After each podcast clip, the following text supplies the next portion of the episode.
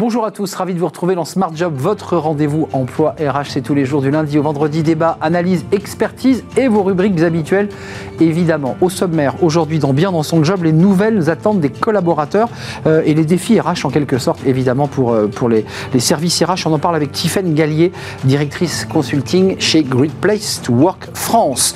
Le livre de Smart Job, Agir ou Subir et développer son esprit commando. On va en parler avec l'un des deux auteurs. Il sera notre invité, Nicolas. Nicolas Moinet, euh, prof à l'école de guerre, euh, livre édité chez, chez Duno. Nous fera part, nous transmettra bah, l'esprit commando, évidemment, à travers ce, livre. Le cercle RH et les experts de, Smart Job pour balayer l'actualité avec euh, bah, des grèves, des syndicats en Grande-Bretagne et aux États-Unis. On parlera du, CDI aussi qui n'a plus la cote.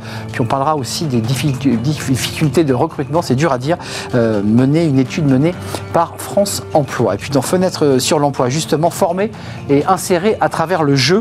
Olivier Boisson de Chazourne, directeur délégué de l'école des Nouveaux Mondes, sera notre invité. Voilà le programme. Tout de suite, c'est bien dans son job.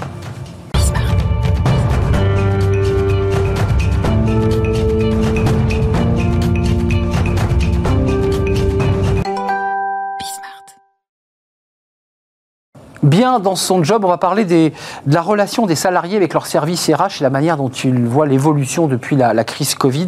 On en parle avec Tiffaine Gallier. Bonjour Tiffaine. Bonjour. Ravi de vous accueillir. Directrice consulting chez Great Place to Work France, euh, qui est la référence mondiale en, matière d'expérience collaborateur. Et euh, vous faites, alors je ne sais pas si vous l'appelez sondage, mais en tout cas une, étude annuelle, euh, Great Place 2022. D'abord, un petit mot de méthodo.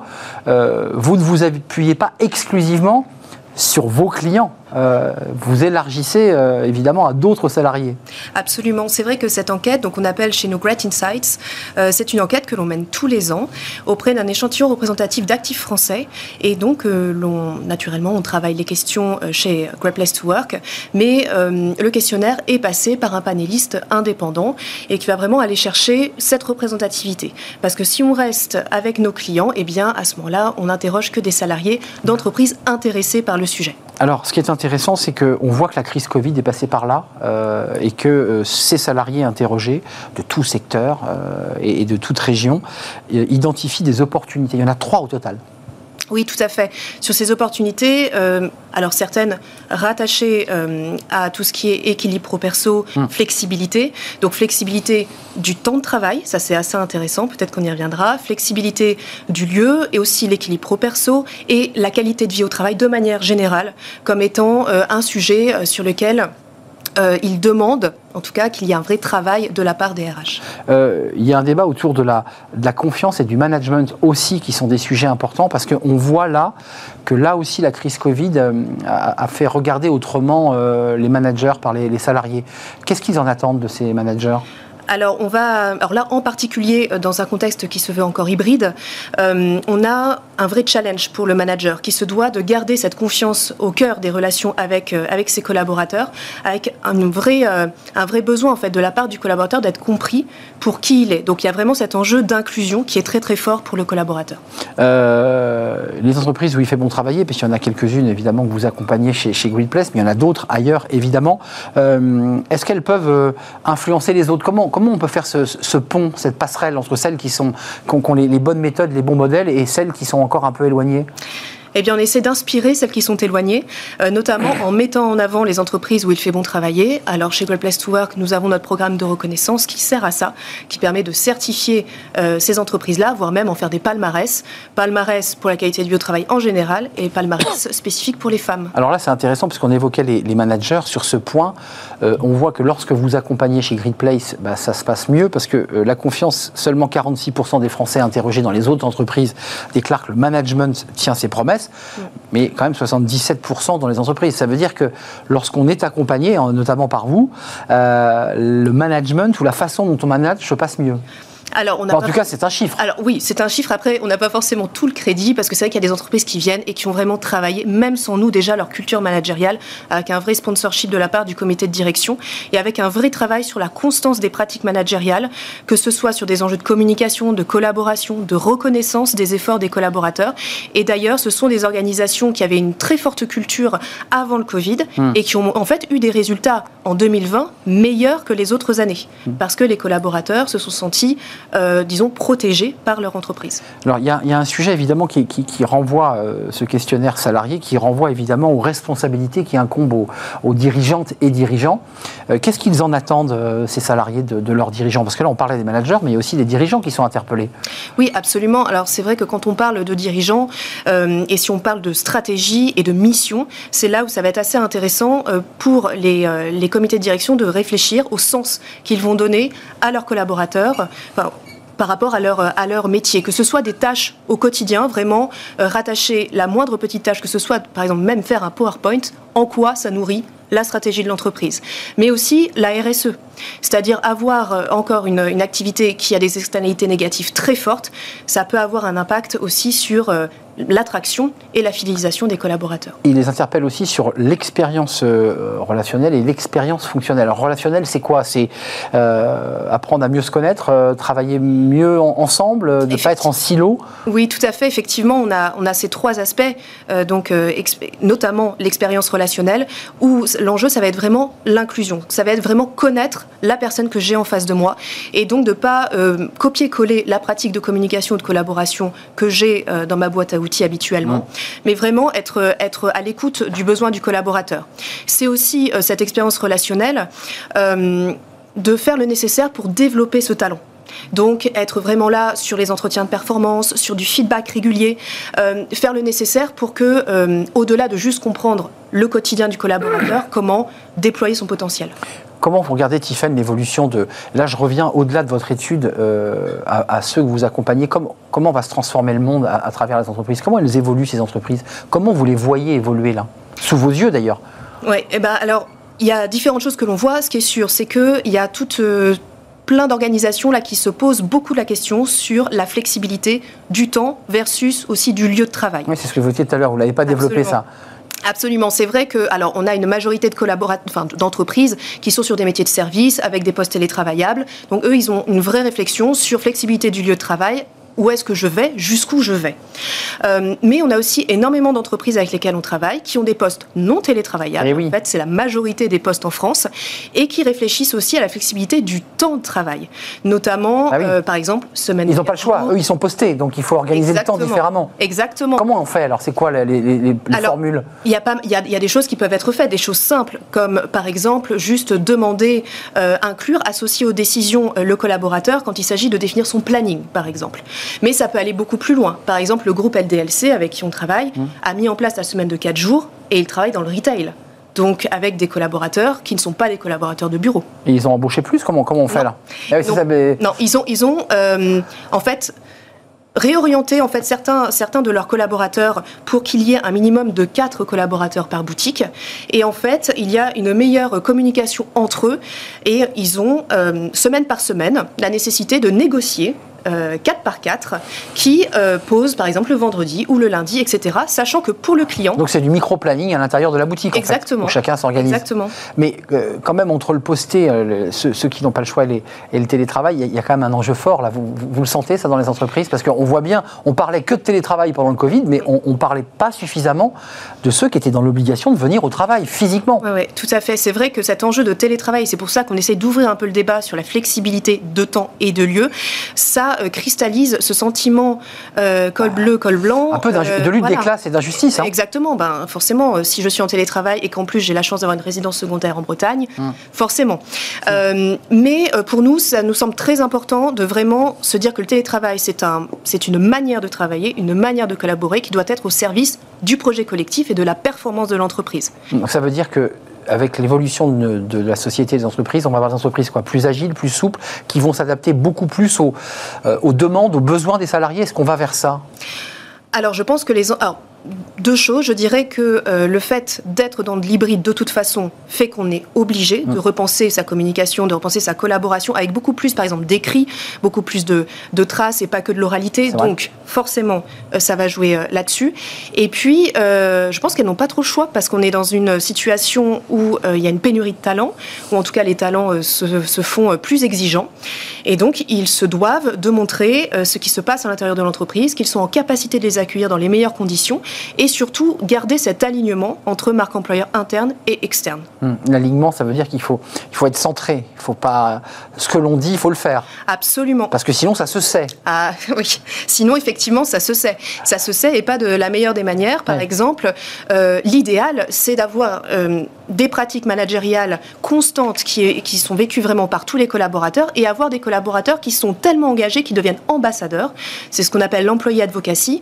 Euh, mais hmm. pour ça, et ses, et ses employés et ses collaborateurs ne le feront que s'ils sont persuadés. Hmm. Intimement convaincus. Euh, absolument. on, la découvre sur votre site, euh, l'étude Great Place 2022, qui s'appelle, que vous baptisez Les Great Insights. Les Great Insights. combien de, salariés entendus et que vous avez Un peu plus de 4000. Un peu plus de 4000 salariés, tout secteur confondu, on est d'accord Tout secteur confondu, absolument. Et toute région géographique aussi, ça c'est important. Absolument. De le préciser, ce n'est pas que le, panel des entreprises suivies par Great Place, parce que j'imagine qu'il y aurait eu un biais, évidemment, ça aurait faussé euh, évidemment l'étude. Merci Tiffaine Gallier, directrice consulting, consulting Great Place to Work France, et cette étude à découvrir sur votre site. Euh, le livre de Smart Job, c'est comme chaque semaine, et on accueille un invité qui va nous parler de l'esprit commando. Mais qu'est-ce que c'est donc que l'esprit commando? On l'accueille.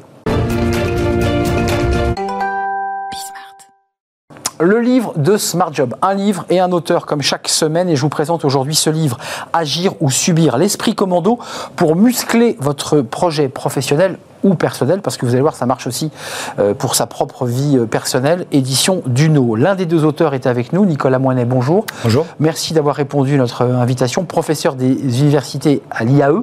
Euh, et puis, par ailleurs, vous enseignez, vous donnez des cours à l'école de guerre économique, évidemment, parce que sinon c'est l'autre école de guerre. l'IAE de Poitiers. Et, Exactement. votre co-auteur, il faut quand même le préciser, Raphaël Chauvency, lui aussi est enseignant à l'école de guerre économique, et quand même aujourd'hui toujours officier d'active chez les Britanniques c'est-à-dire qu'il est détaché. Chez la Royal Marine. Les Royal Marine. L'inventeur euh, des commandos. Le prestige. Moderne, en tout cas. Le prestige. D'abord, je pose souvent la question, et en particulier sur ce livre, avec une préface de, Geoffroy de Roux de Bézieux, qui d'ailleurs indique qu'il lui-même a été militaire, commando. Euh, il, il, portait le badge 62-60 dans le commando Jobert. Donc c'est important de préciser que c'est un homme. Commando marine. C'est le commando marine. Euh, mais ça, c'est côté français. Qu'est-ce qui a fait que tous les deux, vous vous êtes pris un café, vous vous êtes dit, tiens, on va écrire un livre, parce que c'est essentiel de raconter euh, ce qu'est un commando et qu'à travers les méthodes, le mental du commando, ça peut peut-être s'appliquer à l'entreprise. À quel moment c'est né ce livre? Alors on s'est pris un café à distance en fait, puisque je n'ai rencontré Raphaël vraiment qu'après avoir écrit l'ouvrage, mais on s'est rencontré par livre interposé. Il avait écrit deux ouvrages intéressants, Les nouveaux visages de la guerre, et puis une histoire de Robert Papin qui a inventé comme HEC entrepreneur. Et Robert Papin était commando, avait été commando.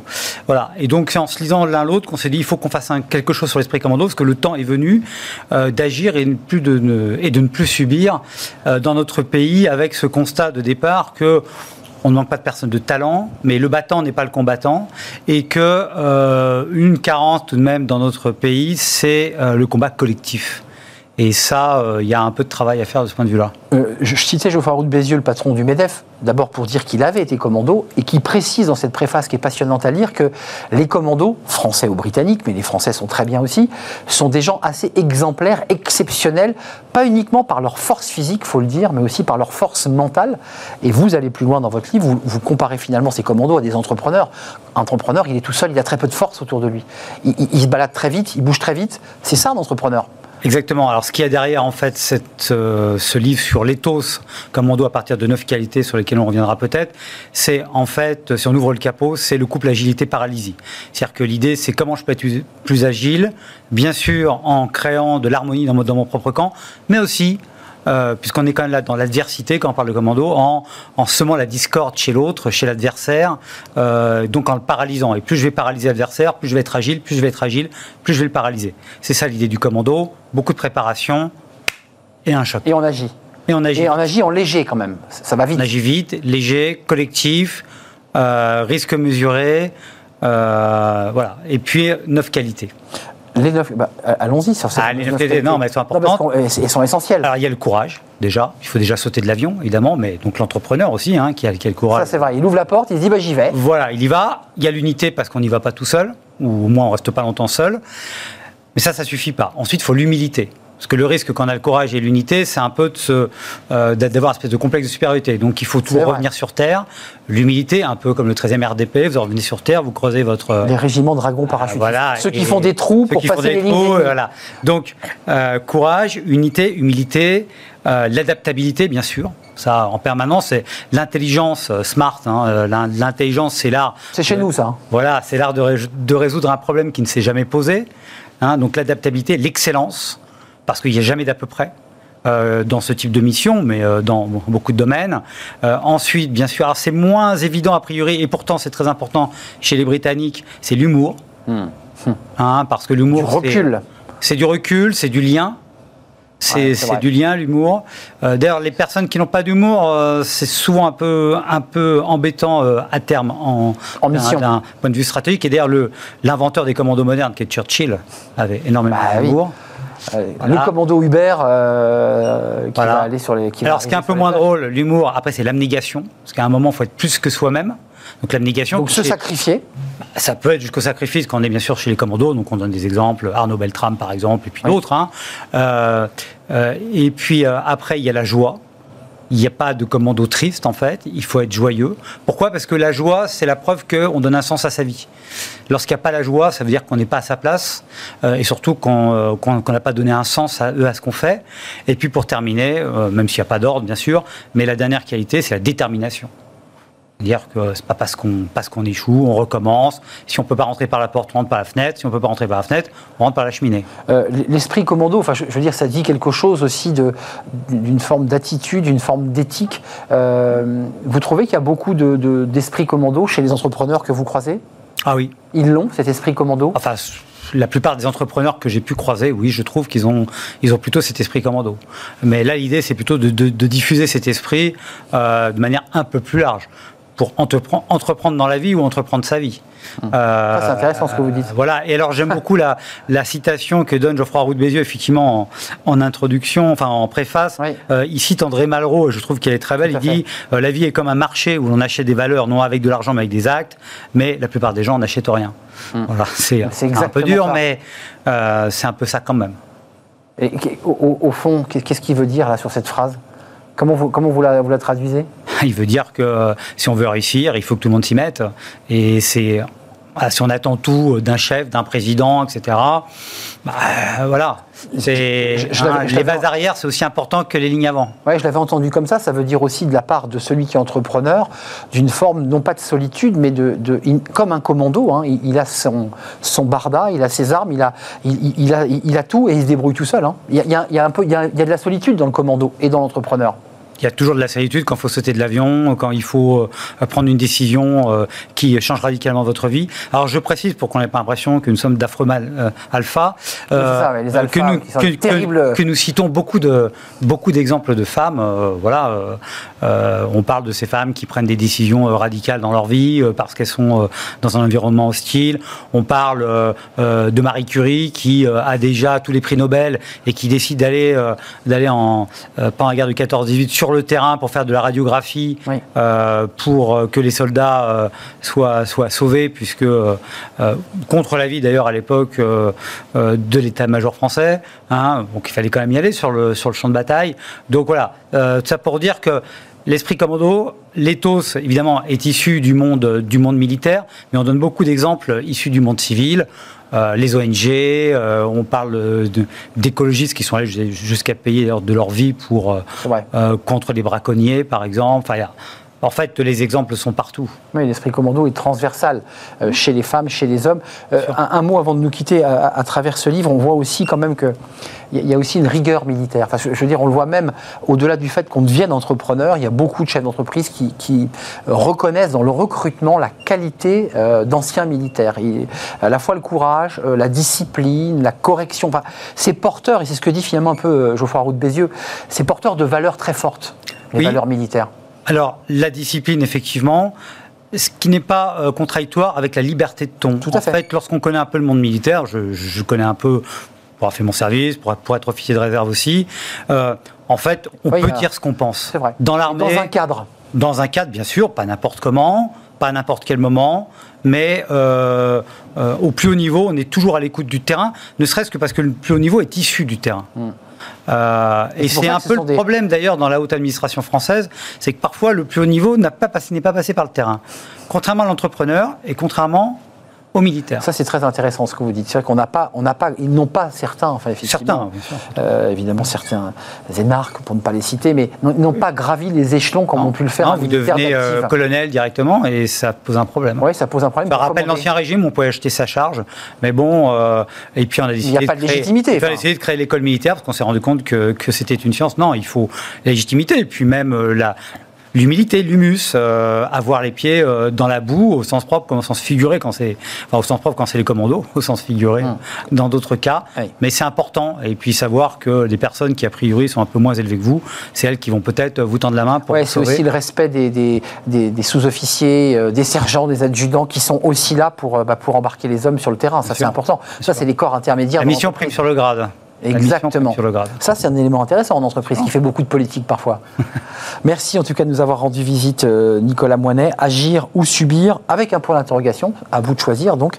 Euh, édition du nom, l'esprit commando pour muscler votre projet professionnel ou personnel, coécrit avec Raphaël Chauvency, qui est encore euh, en Grande-Bretagne, mais qui va revenir, mais qui est un commando français en Grande-Bretagne.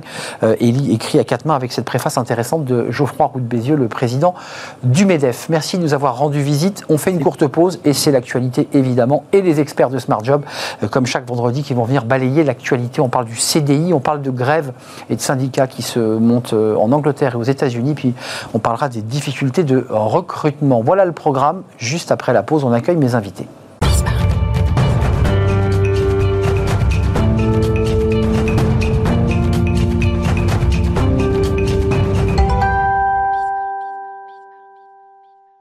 Le cercle RH, le débat d'actualité avec les experts de, Smart Job, avec euh, à la fois des difficultés de recrutement en France. On va parler des, des, syndicats, euh, mais aussi de la grogne sociale.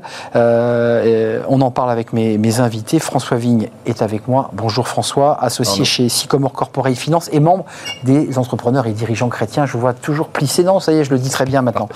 Jean-Claude Beaujour est à vos côtés. Bonjour, avocat international en droit des affaires et vice-président de France Amérique. Et Jean-Christophe Sibéras. Bonjour. Bonjour Jean-Christophe, président de Newbridge. Euh, et vous, New Bridges. New Bridges, Bridges bien sûr. Il faut que je rebosse un peu mon anglais.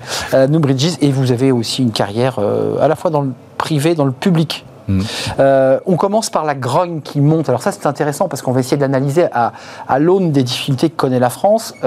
premier syndicat chez Apple dans un magasin Apple aux États-Unis. On voit que la direction a essayé de, bah, d'empêcher la création du syndicat et il a été créé. Et puis ce qui est plus inquiétant, là c'est plus près de nous, c'est cette grève dont on parle peu ici en France, mais euh, dans les transports euh, ferroviaires en Angleterre, avec deux syndicats vent debout et un bras de fer qui est en train de s'installer euh, avec le, pouvoir britannique, le gouvernement et le ministre des Transports. Est-ce que, un, ça vous inquiète Est-ce que, deux, le contexte dans lequel nous sommes aujourd'hui en France, d'une inflation qui monte, avec des salariés en difficulté aussi, est-ce que vous dites, attention, Qu'est-ce que vous en pensez, Jean-Christophe Sibéras? Ben, je pense que d'abord, il y a quand même un contexte propice parce que, euh, au fond, le décalage augmentation des salaires et inflation, il est partout présent dans tous les pays. Il n'y a aucun pays, en fait, où les augmentations moyennes de salaire atteignent le niveau de l'inflation. Alors, même si l'inflation est plus faible en France, les augmentations accordées par les entreprises sur 2022. Mais elle monte trop vite l'inflation, c'est. Exactement. Ah L'Angleterre, où l'inflation est plus forte, ça augmente plus dans le privé, moins dans le public, d'où les grèves dans le public qu'on évoque. Et là, il y a problème. Hum. Aux États-Unis, la question d'Apple est un peu différente parce qu'en hum. réalité, c'est une question d'implantation syndicale dans un pays où la culture managériale est extrêmement anti-syndicale. Hum, c'est vrai. Et particulièrement dans les GAFA, où, euh, qui ont une espèce de modèle collectif qui est de dire. Amazon, ça avait été pareil. Et finalement, il y a un syndicat chez Amazon. Le modèle GAFA, c'est euh, grosso modo, euh, si on s'entend Si les salariés, il y a une bonne relation avec les managers, il n'y a aucune raison qu'entre les deux viennent s'intercaler. Un acteur, euh, en plus aux États-Unis, c'est très dirigé par les, syndicalistes externes à l'entreprise. on ne voit pas très bien pourquoi quelqu'un d'étranger à la boîte viendrait s'intercaler entre le manager et, le salarié. Donc là, pour le coup, aux États-Unis. Vous, vous mettez de côté sur Apple. Voilà. Mais la grève, quand même, et, je, vous pose la question, cette grève, mm. euh, j'allais dire des cheminots, puisqu'on peut les appeler comme ça en Angleterre, mm. avec deux syndicats.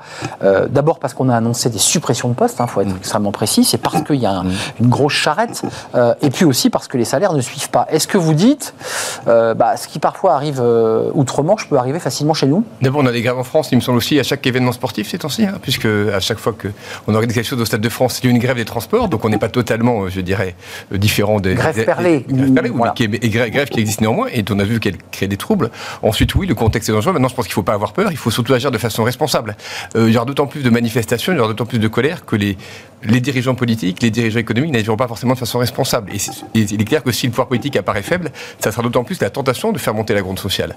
Donc c'est pour ça que dans un contexte qui peut être euh, inflammable, il est nécessaire pour nous tous d'agir de façon très responsable. Mais ça veut dire quoi responsable? Bah, D'associer au plus possible partenaires sociaux, d'éviter de lancer les mauvais sujets. Je pense que, et c'était Patrick Artus qui disait hier, il n'y a pas, de, il n'y a pas sans doute d'urgence à lancer la réforme des retraites. Mmh. Je pense c'est vrai. Aujourd'hui, ne jouons pas avec le feu. Et si on Vous avez vu, on en parle moins de la réforme des retraites. Hein. on n'est plus tout à fait là-dessus. Mais, mais, mais, je pense qu'aujourd'hui, il, faut agir de façon responsable. L'inflation est un problème. Il faut euh, traiter le cas des plus bas salaires qui en sont le plus victimes. Et par ailleurs, euh, je dirais, trouver ensemble les solutions d'en sortir. Pour responsable et dialogue social. Jean-Claude Bonjour, États-Unis, syndicats, Grande-Bretagne, vous qui êtes un spécialiste des États-Unis, et puis des syndicats en, Grande-Bretagne qui commencent à monter le ton, parce qu'on en parle peu ici, mais la grève est dure et ça nous fait évidemment penser aux, grèves euh, avec Margaret Thatcher. ça vous inspire quoi? Alors, deux, choses. Euh, tout d'abord, pourquoi est-ce qu'on constate qu'effectivement, en Grande-Bretagne, en France, aux États-Unis, il y a des grèves, il y a des mouvements sociaux?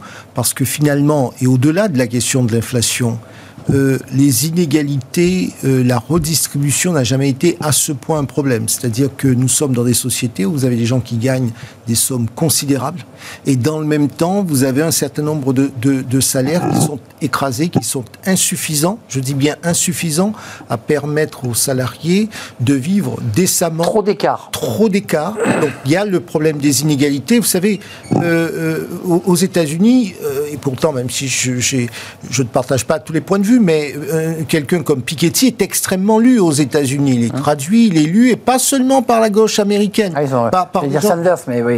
Oui, mais, mais, non, non, mais Piketty est lu. Hein Donc, si je dis Piketty, c'est parce que ça nous bah, Tous les Américains ne sont pas des libéraux. Enfin, il y a aussi une partie de l'Amérique voilà, qui, c'est vrai. Et, dans le, et encore plus maintenant. Et dans le même temps, donc vous avez des inégalités avec sur un certain nombre de sujets euh, des prix qui ont explosé pour se loger aussi dans les grandes capitales, dans les grandes métropoles que ce soit à Paris, à Bordeaux, à Lyon, mais aussi à New York ou à San Francisco. San Francisco, il est impossible de se loger à un prix à peu près décent.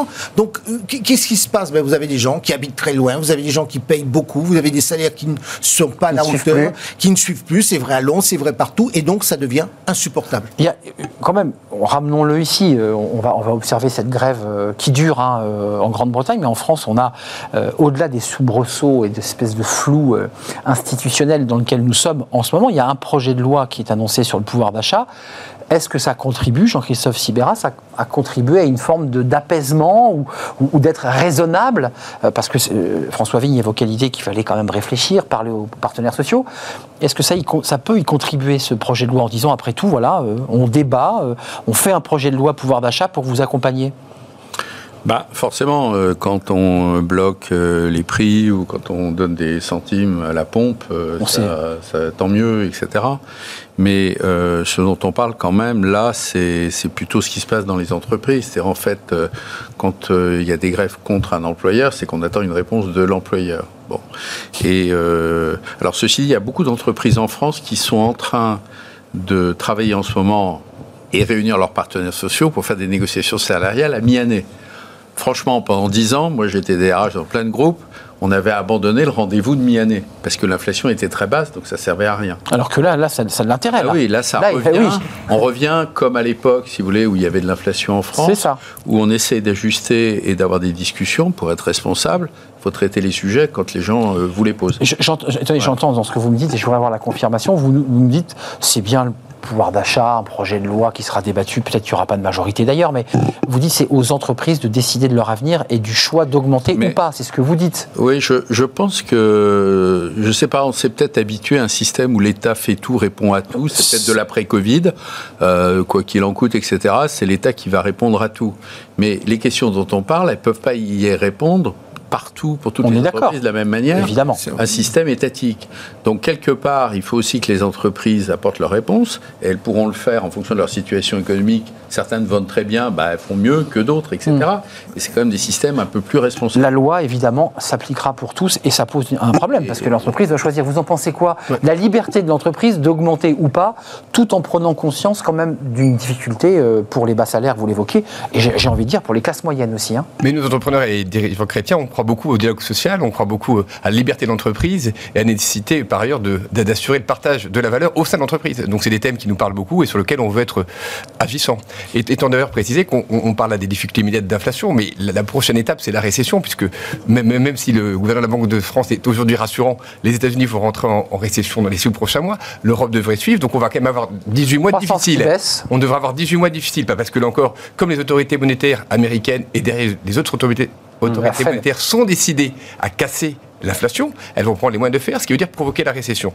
Il est il sera important qu'on en ressente rapidement. Mais ça veut dire que dans cette période, il faut tous agir de façon, là encore, en se serrant les coudes et en trouvant les bonnes solutions et en protégeant en particulier ceux qui sont les plus faibles et ceux qui ont les salaires les plus faibles. Mais vous, vous pardon, vous voyez, vous voyez, bien que finalement et effectivement, on n'est pas pour une étatisation de la relation entre l'employeur et, l'entreprise. Enfin, l'entreprise, non, mais l'entreprise, euh, elle n'est pas déconnectée du milieu économique dans lequel elle évolue. Et c'est la raison pour laquelle, eh bien, se pose un problème qui va au-delà même de la relation cette entreprise salariée, c'est euh, quelles politiques économiques sont menées, euh, à commencer par l'Occident. Je vous ai vu euh, opiner, oui, vous, craignez aussi qu'on entre en récession, c'est-à-dire qu'une fois que l'inflation va être montée, on va avoir une croissance qui va plonger. C'est ce risque. Alors qu'on avait une croissance extrêmement dynamique en sortie de Covid. Hein. Oui, c'est un, un, risque. Maintenant, c'est comment on gère? La stagflation. La stagflation, dont on sort souvent très difficilement. Enfin, je... non, mais attendez, on a connu croissance et peu d'inflation.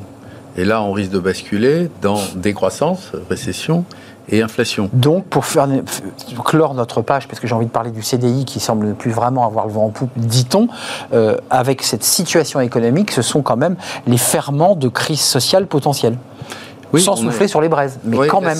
Le seul euh, problème, c'est qu'aujourd'hui, la prévision est très difficile. Parce qu'il y a, une, marge d'aléa. Entièrement. Qui est, bon, voilà, par exemple, récession, va-t-il avoir une récession ou pas On ne sait pas très bien.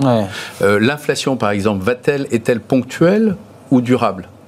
Aujourd'hui, on ne sait pas. Ce qui fait d'ailleurs, par exemple, que les entreprises aujourd'hui, en pratique, essayent de privilégier des solutions type une prime euh, ponctuelle Macron, en disant plutôt que d'engranger des augmentations de salaire importantes, mais qui seront euh, durables. Et si l'inflation baisse, bah, bah c'est ce qu'on entendait. Bah oui. durablement.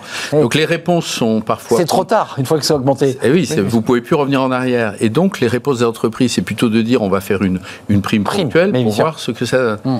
Mais au total, euh, euh, on ne sait pas si derrière la, la colère, c'est vous qui avez employé le mot colère, colère. monte, euh, et il y a, on l'a vu dans les élections, une certaine colère, par exemple en bah France, qui s'exprime.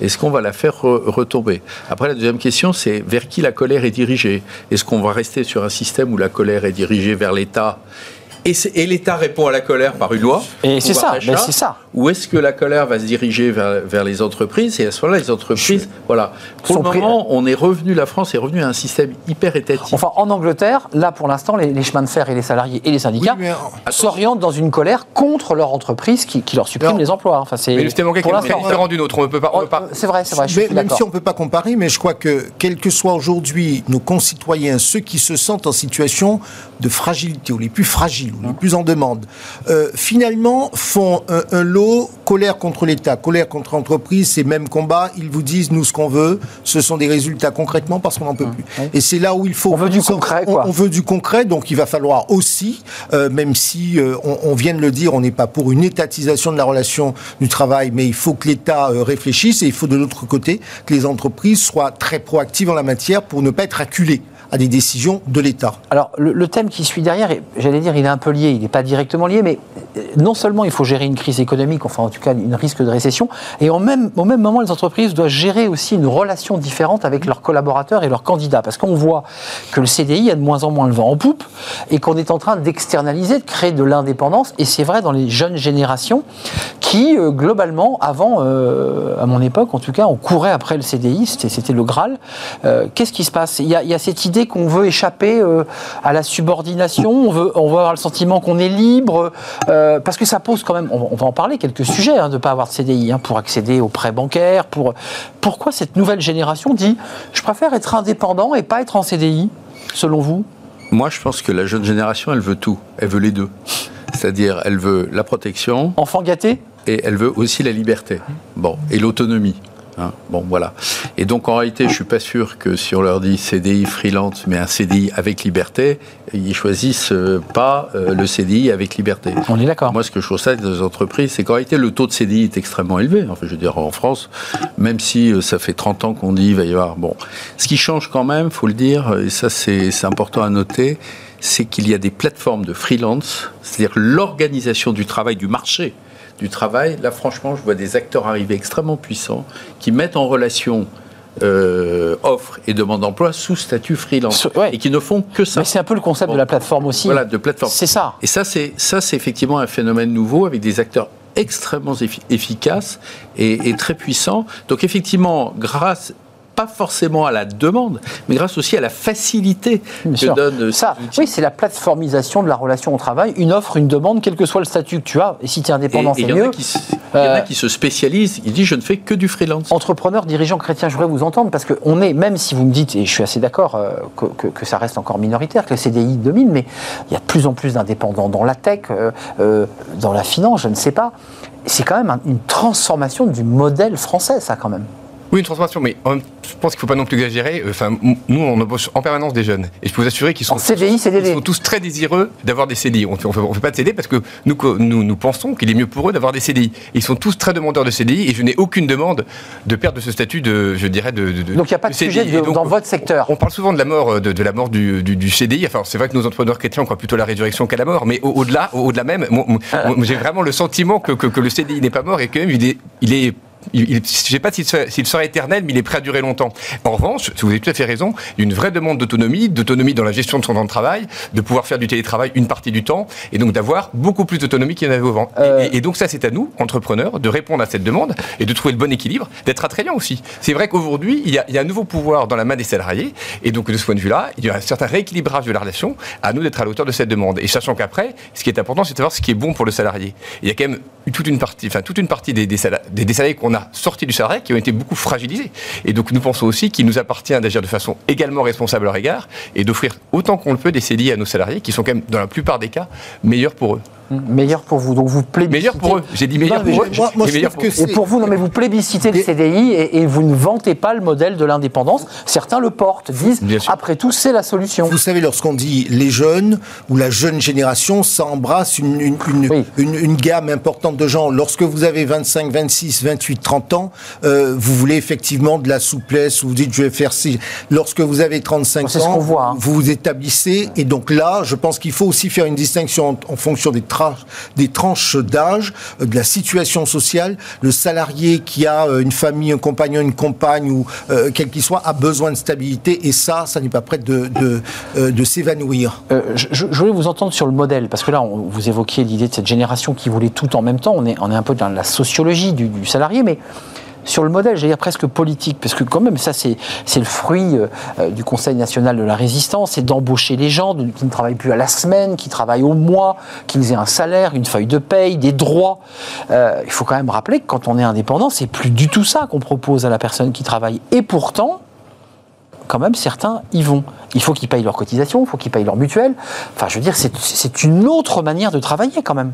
Mais si vous voulez, ce que je crois, c'est que quand vous êtes euh, un peu, j'allais dire, haut de gamme, dans le haut de gamme, vous savez vous êtes indépendant, si jamais la relation contractuelle s'arrête, qui est une relation commerciale, vous savez que vous allez retrouver euh, dès le lendemain une autre solution. Hum.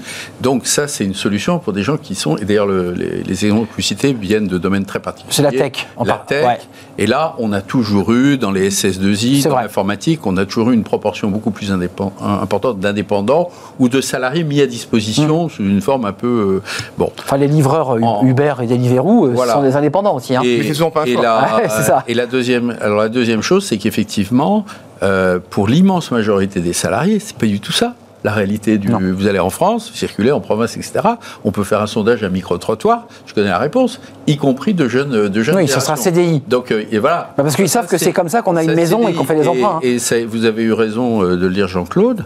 Euh, le jour où vous rentrez dans quelques réalités qui s'appellent tiens, j'ai une famille, j'ai envie d'acheter un logement ou de faire un crédit à la consommation. Automatiquement. En face de vous, vous avez un, banquier qui vous explique que le CDI, c'est dix fois mieux.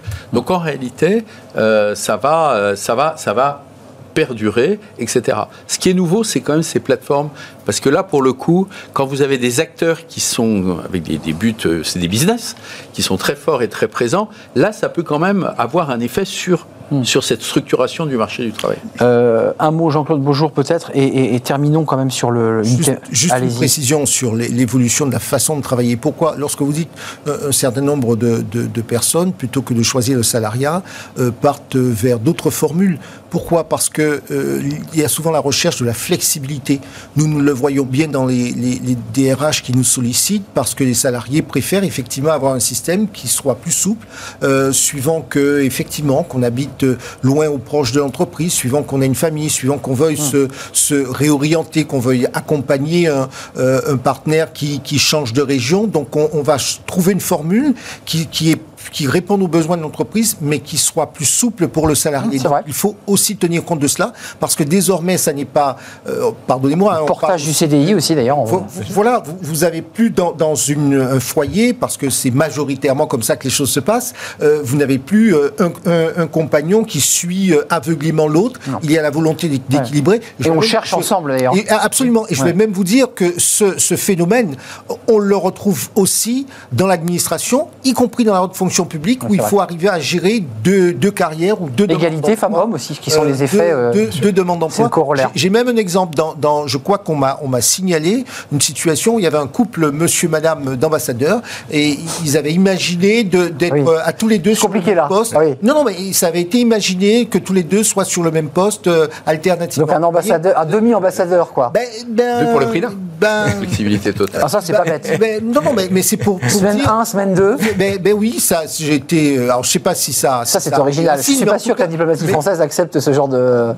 Méfiez-vous, méfiez-vous. Il y a beaucoup d'évolutions. Justement, parce qu'avant. Enfin, il faisait euh, grève, hein, je le rappelle. oui, oui, bien sûr. Euh, avant, on suivait. Maintenant, on ne suit plus comme un seul homme ou comme une seule femme. difficulté de recrutement. Alors, bon, vous allez me dire, c'est un peu un marronnier là depuis quelques quelques mois, puisque sortie de Covid, tous les chefs d'entreprise vous disent, j'arrive pas à recruter.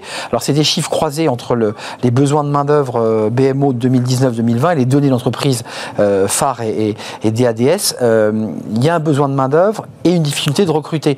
Ce qui, ce qui nous amène, alors là, qui est une, un état supplémentaire au panorama qu'on avait. On est une situation, on va vers euh, une, récession, une stagflation, et ce qui est quand même troublant, c'est qu'au même moment, il y a des difficultés de recrutement et de main-d'œuvre. Comment vous l'expliquez? C'est très troublant ce phénomène. Cette enquête, euh, cette étude plus exactement, oui, une étude. de France Stratégie, organisme sérieux s'il en est. vous étiez venu nous présenter euh, D'autres, une autre étude. Une autre étude euh, Non, mais c'est, assez, ce qui est très intéressant dans cette enquête, je pense, c'est qu'ils avancent sur un, terrain euh, d'explication des difficultés euh, qui est un peu différent, qui est nouveau. Ils, ils disent c'est pas forcément la question des salaires, euh, c'est pas forcément la question du, du, du secteur, quoique il y a plus ou moins de mal selon les, les, secteurs. On a plus de mal à recruter dans le bâtiment, mais c'est pas nouveau, ou dans l'industrie, mais c'est pas nouveau que dans les services. Euh, ils disent il y a des facteurs qui sont liés à l'entreprise elle-même. Oui.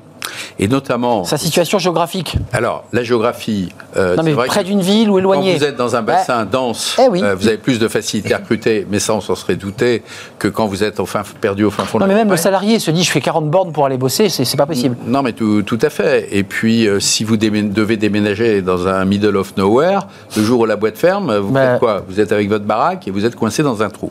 Donc, il y a des entreprises qui ne sont pas. Et, que personne ne veut vous acheter. Et qui se vend mal. voilà. Non, ce qui est intéressant, c'est qu'ils insistent sur un point qui est, à mon avis, assez, assez crucial, c'est qu'il y, a des, il y a des comportements d'entreprise qui ne sont pas les mêmes d'une entreprise à une autre. Et notamment, ils incitent beaucoup sur la qualité du, du management. En fait, il y a des entreprises où la, et des secteurs, il faut bien le dire, où la qualité du management est quand même assez faiblarde notamment vis-à-vis d'attentes de jeunes générations. Quand vous avez un modèle très hiérarchique, euh, rigide, euh, peu de marge de manœuvre, peu d'autonomie, peu de liberté, euh, que oui, ça fait pas envie. Hein.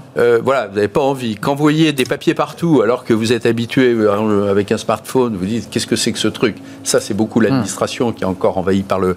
Donc vous avez. Et puis la comptable qui remet l'enveloppe avec le bouton de paie. Il y a des secteurs où, franchement, ça donne pas envie. Alors peut-être l'entreprise est intéressante.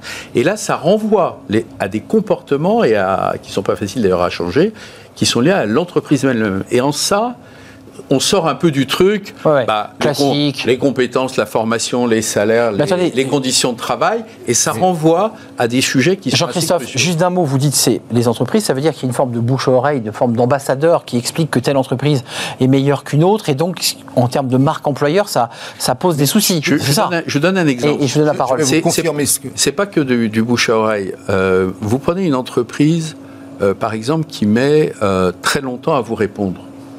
Évidemment. Bah, qu'est-ce que vous faites? Vous allez ailleurs. Après, l'entreprise est surprise que les gens ne viennent pas ou qu'ils abandonnent le processus de recrutement. Bon, une entreprise qui vous fait faire sept interviews au lieu de trois, donc une entreprise a priori hyper hiérarchisée, hyper nanana, etc. Donc vous avez des comportements d'entreprise qui font qu'après, ils se disent j'ai du mal à recruter. Jean-Claude Beaujour, un autre exemple, et François Vigne pour conclure. Je confirme ce que vous dites parce que je suis membre du comité stratégique d'un groupe et très, très récemment, ce matin, la discussion portait pas de problème de recrutement. En revanche, nous allons, disait le, ensemble, on se disait, on va mettre l'accent sur la QVT, la qualité de vie au ah. travail, parce que nous voulons non seulement attirer, stabiliser, pérenniser, parce que ça va être une, euh, un moyen pour nous de recruter les meilleurs. Recruter, c'est déjà bien. Déjà, quand on peut recruter, on voit bien que. mais, recruter les meilleurs. et de les garder, si et de les garder, bah les garder, c'est bien ça. C'était bien ça notre sujet. Donc la préoccupation que nous avions au sein de ce comité stratégique, c'était ce matin. Donc validé. Sur la, QVT, et donc on, va y aller. Donc qualité de vie au travail. Et validé. Absolument. C'est une, une, direction que une vous allez. Une stratégie retenue pour pouvoir monter en gamme l'entreprise. François Vigne, un, un mot, parce que j'avais, vous aviez un dernier je crois que la qualité du travail n'est pas suffisante parce qu'il faut également donner du sens. Si on donne pas de sens également pour répondre à l'aspiration des. Pas? Ah non, enfin, on, peut très bien faire la qualité au travail si on met du sens. Vrai, ça, c'est vrai. Par ailleurs, c'est vrai qu'il faut être tout à fait agile et aujourd'hui, on voit bien qu'il faut être capable de, réagir en quelques jours. Si on veut embaucher des gens, euh, des jeunes qui par ailleurs peuvent être ciblés par d'autres, il faut être capable de, monter ça en. C'est votre cas, François dans la finance. On, vous arrachez les talents. Oui, mais il, faut être capable de, aujourd'hui d'agir beaucoup plus vite, d'être beaucoup plus agile, de répondre aux défauts de demande. Par ailleurs, on aura sans doute aussi intérêt à, tester des bassins d'emploi qu'on n'a pas assez utilisés. Aujourd'hui, il y a beaucoup de personnes plus âgées qui sont, elles, qui sont sans emploi. Et aujourd'hui, je pense qu'on est plus imaginatif également sur le retour à l'emploi de gens qui n'y sont plus. Étant par ailleurs précisé, ou pour conclure, si on peut dire, c'est que tant qu'on a des problèmes d'embauche, à la limite, tout va bien. ce que j'espère surtout, c'est que dans quelques mois, on n'aura pas le problème contraire. Mais donc, euh, c'est quand même des problèmes de riches, et tant mieux si vous, avez raison. de problèmes. C'est vrai que tant qu'on en est à essayer de récupérer des salariés, on n'est pas en train de se demander quel plan social on euh, invente. On, peut être très heureux de cela, il faut que, et à nous de trouver les bonnes solutions. Oui, vous êtes pessimiste. Hein, non, non, je suis pas tout pessimiste, je, je suis un naturel optimiste, mais je pense qu'on va avoir 18 mois un peu sportif. Il va falloir avoir un esprit un peu commando pour avancer avec les équipes dans cet univers. Un clin d'œil au livre de l'invité précédent. Vous vouliez conclure euh, C'est intéressant ce que vous disiez sur sortir un peu comme ça des clichés un peu classiques. Oui, je crois que les études, quand elles sont sérieuses, sont tout à fait à, regarder. Et surtout, ça, interroge beaucoup parce que changer le management, c'est compliqué. Vous voyez, c'est plus facile d'augmenter des salaires ou de faire ah oui, un etc. directeur financier, on, on s'attache à des causes culturelles. Ça suppose vraiment de, beaucoup travailler, d'augmenter. Mais le, le point que je voulais faire sur la QVT, c'est que euh, un des, vous avez besoin de recruter quand les gens s'en vont. Plus. Donc effectivement, une des manières de recruter les difficultés de, limiter les difficultés de recrutement, c'est effectivement d'avoir des gens qui restent et qui sont satisfaits. C'est ça. Donc la rétention avoir une bonne qualité de la rétention de la main-d'œuvre, hmm. les embaucher et les garder. De, de recrutement, c'est ça qui est très important. Mais c'est en, en, période d'RSE, en période de responsabilité sociale de l'entreprise, c'est un élément de communication déterminant qui est un marqueur pour l'entreprise. Pour la notation. Je sais, je sais garder, je hmm. sais garder et il fait, il fait bon vivre chez moi. Oui, parce que des indices, euh, des indices qu'il faut euh, remplir scrupuleusement et qui, servent aussi à, qui attirer sont talents. Et attirer vos talents et puis qui sont observés par, par les investisseurs. Il faut le préciser. Fonds d'investissement militaire. Évidemment. À condition de bien faire ce qu'on dit. C'est ça, être centré. C'est-à-dire, on, prend des engagements, on a une politique, il faut bien respecter ces engagements parce que sinon, il y a un truc qui va qu'est-ce qui fait que les gens partent? C'est qu'à un moment donné, bah, y a, y a un écart. ils perdent la confiance. Mais oui. Et qu'est-ce qui fait qu'on perd la confiance? C'est qu'on voit qu'il n'y a pas de respect des engagements qui sont pris. Il y avait du, du greenwashing. Il y a quelques années, on c'était du droit mou. Je disais souvent, attention, le droit mou, il devient exigible. Et effectivement, les parties prenantes de exigent, vous. exigent que le droit mou soit appliqué. C'est vous qui avez eu le mot de la fin. Vous êtes battu sur le mot de la fin, hein, vraiment sur le fil. Merci Jean-Claude Beaujour, avocat international en droit des affaires et vice-président de France-Amérique. Merci à François Vigne, associé chez Sycomore Corporate Finance et membre des entrepreneurs et dirigeants chrétiens. Merci à Jean-Christophe Sibéras parce que vous êtes membre de, France Stratégie euh, sur ce rapport remis il y a quelques temps et président de New Bridges. Je l'ai bien dit? New Bridges. New Bridges. non, il faut vraiment que je bosse l'anglais. On crée des ponts. on, crée des ponts. Il y a, des formations. Ouais, il me faut une formation très rapidement. je vais prendre mon CPF. Fenêtre sur l'emploi, c'est tout de suite. Et justement, on fait de la formation. On parle formation.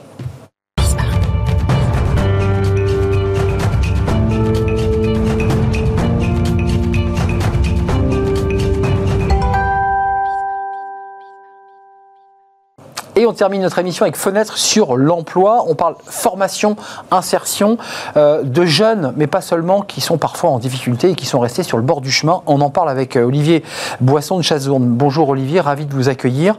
Directeur délégué de l'école des Nouveaux Mondes, c'est un très joli nom. Euh, d'abord, l'esprit de cette école, c'est une école diplômante destinés à ce qu'on appelle, j'aime pas ce mot, les NIT, euh, ceux qui sont sortis euh, de l'école sans diplôme et qui sont en difficulté. Votre cible, c'est celle-là hein Bonjour, oui, tout à fait. Merci, euh, merci de me recevoir pour en parler.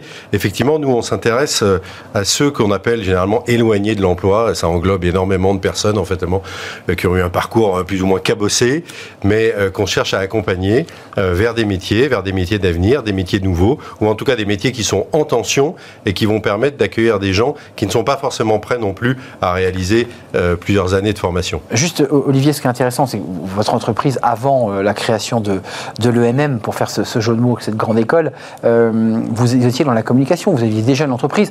Qu'est-ce qui fait qu'à un moment donné, au-delà de la crise Covid, qui a, posé évidemment d'énormes problèmes, vous vous êtes dit, on, va, labourer ce terrain, on va creuser ce sillon de la formation aux, plus démunis ou plus éloignés? Je pense qu'il y a deux choses. D'abord, on était impliqué avec mes deux associés depuis longtemps dans la valorisation des métiers et de l'apprentissage qu'on pense être toujours une voie royale pour accéder à un emploi euh, euh, durable.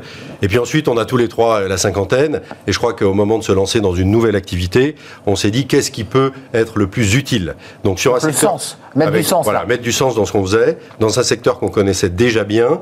Donc on a choisi de montrer, de monter notre école.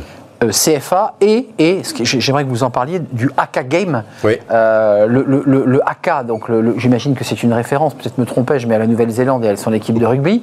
Euh, pourquoi avoir créé cette formation?